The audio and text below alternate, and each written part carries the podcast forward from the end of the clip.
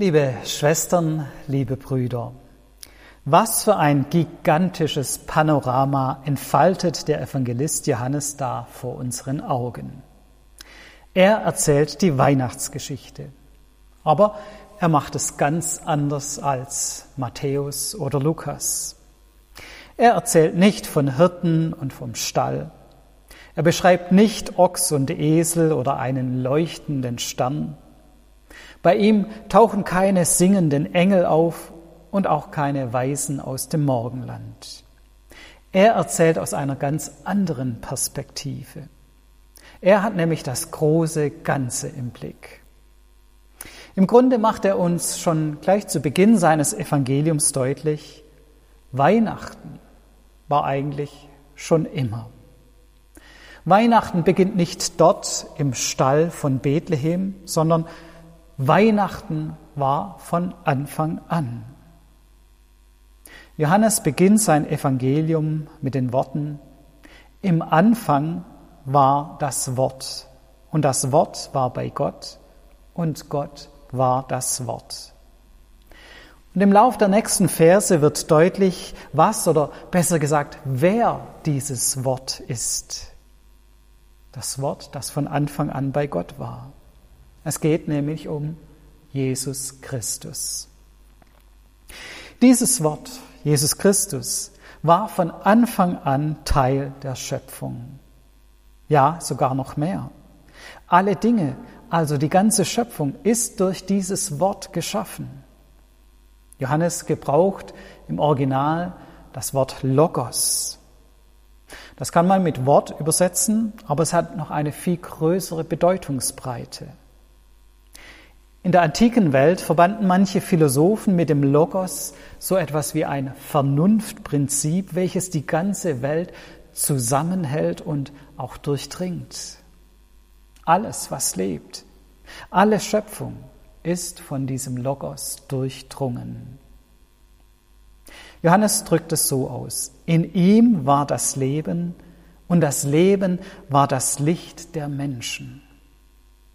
Also schon vor der Geburt des Zimmermanns aus Nazareth war der Logos da. Schon vorher konnten alle Menschen diesen Logos in der Schöpfung erkennen. Jesus Christus wirkt nicht erst seit dem ersten Weihnachten in Bethlehem. Nein, eigentlich ist er in der Schöpfung von Anfang an gegenwärtig. Jesus Christus ist da in allem. Von Anfang an ist Weihnachten. Was für eine gigantische Perspektive. Das Problem allerdings war, dass Jesus Christus zwar von Anfang an als Logos, als Lebenslicht der Menschen da war, dass wir Menschen ihn aber nicht erkennen konnten oder nicht erkennen wollten. Gott ist da, auch für diejenigen, die noch nie etwas von Jesus gehört haben. Aber wir Menschen verschließen unsere Augen und Ohren vor ihm. Deswegen musste Gott noch einen Schritt weitergehen. Johannes beschreibt es so. Und das Wort ward Fleisch und wohnte unter uns. Und wir sahen seine Herrlichkeit. Eine Herrlichkeit als des eingeborenen Sohnes vom Vater, voller Gnade und Wahrheit. Ja, das Wort der Logos ward Fleisch und wohnte unter uns. Mit Fleisch ist hier unsere irdische und vergängliche Wirklichkeit gemeint. In der Geburt Jesu von Nazareth wurde Gott auf neue Weise ein Teil dieser Schöpfung. Er war schon immer da. Aber wir tun uns schwer, ihn in der Schöpfung zu erkennen. Und weil Gott uns Menschen erreichen will, potenziert er seine Gegenwart in der Schöpfung auf eine ganz neue Ebene. Er begnügt sich nicht damit, der alles durchwehende Logos, das Lebenslicht der Schöpfung zu sein. Nein, er tut mehr. Er wird selbst ein Teil unserer vergänglichen und irdischen Welt. Er wird ein Gott zum Anfassen. Er wird ein Mensch aus Fleisch und Blut. Genau das geschah an Weihnachten im engeren Sinn. Im Stall von Bethlehem vor gut 2000 Jahren. So wichtig sind wir ihm. So wichtig bist du ihm. Neben diesen eher abstrakten Gedanken zu unserem Bibeltext möchte ich eine Geschichte weitergeben, die dieses Wunder von Bethlehem, dieses Wunder der Fleischwerdung, dieses Wunder der Geburt Jesu uns vielleicht etwas näher bringen kann. Als die zwei sich trafen, war sie 15 und er 17. Es war die Liebe ihres Lebens. Sie gingen während ihrer Schulzeit miteinander aus und auch während der Studienzeit blieben sie ein Paar. Es war also nicht überraschend, dass sie schließlich heirateten.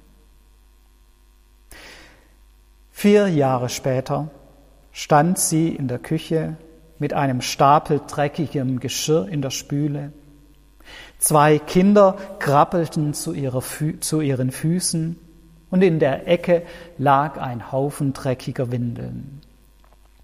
Tränen strömten über ihr Gesicht.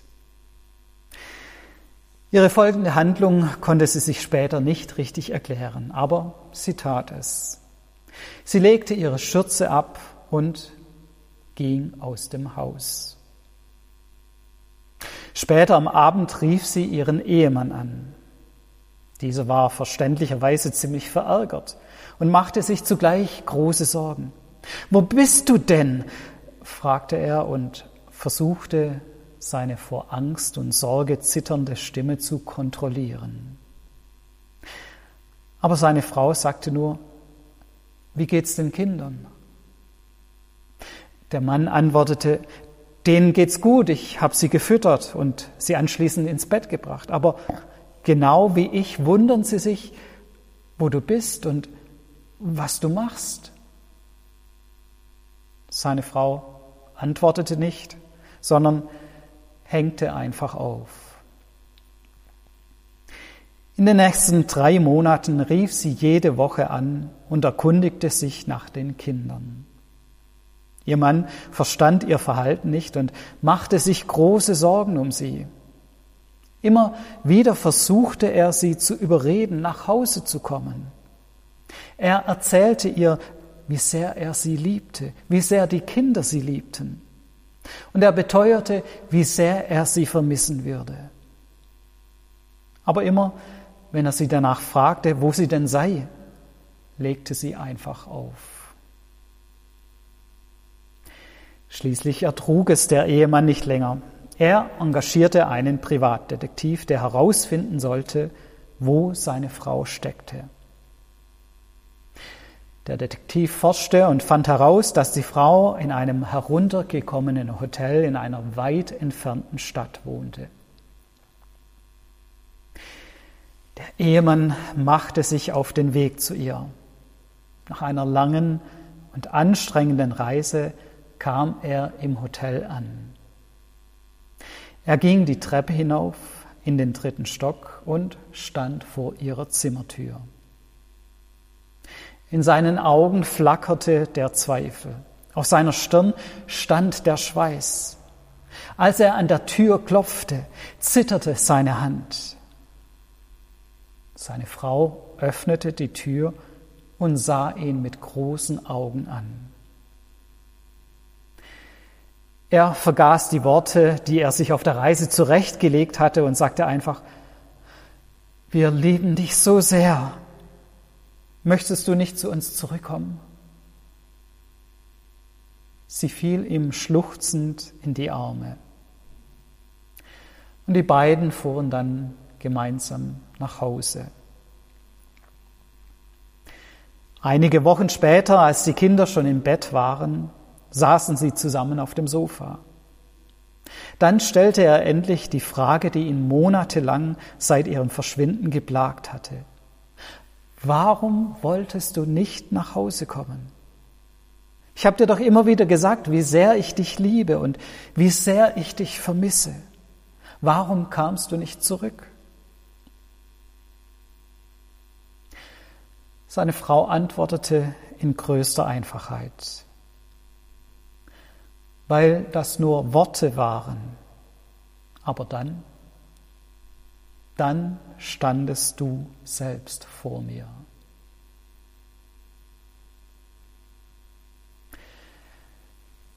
An Weihnachten kommt Jesus zu uns.